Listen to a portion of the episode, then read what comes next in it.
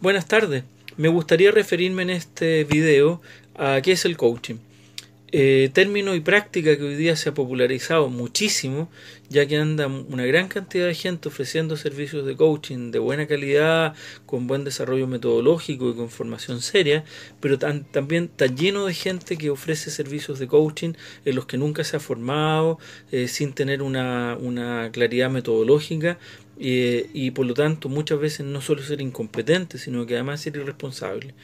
escribí hace un tiempo atrás un libro que llamé El coaching es puro cuento, donde precisamente aludo a esta realidad de gente que cuenta el cuento, ofreciendo servicios de coaching a los que no se ha formado y para los que no está preparada. Eh, el coaching es una práctica eh, de asistencia, es decir, un coach eh, asiste a un coachee en, em, en, la búsqueda de clarificar ciertas metas y ciertas prácticas que les permitan alcanzar esas metas. Me gusta la definición que hace Leonardo Wolk, quien en su libro El coaching, el arte de superar las brasas, dice que el coaching es un proceso dinámico, interactivo, que consiste en asistir a otros en el logro de sus metas, colaborando en el desarrollo de su propio potencial.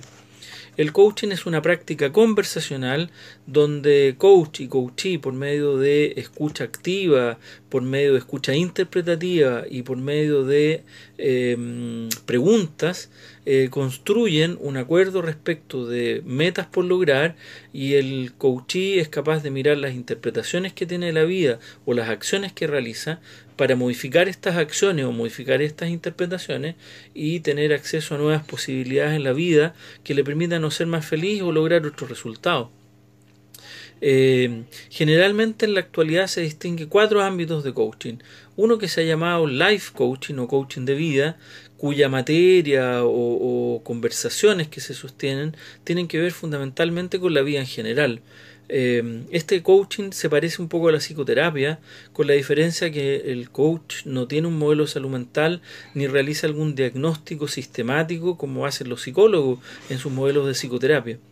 Eh, y por otro lado, se acepta en el ámbito organizacional el coaching ejecutivo, en que el participante es un supervisor, una jefatura, un gerente, o las materias en las cuales se conversa en el coaching tienen que ver con el desarrollo laboral propiamente tal.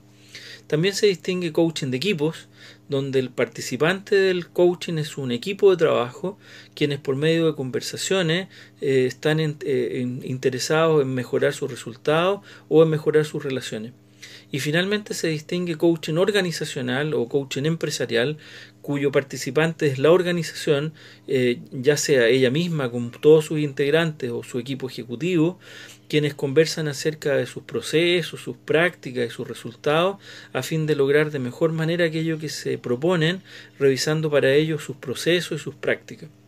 El coaching está de moda y no es raro que en los próximos años esto se va a ir eh, decantando porque a diferencia de la consultoría, el desarrollo organizacional, la capacitación u otras prácticas, el coaching es un ámbito que también contribuye a la vida y que tiene su propio espacio.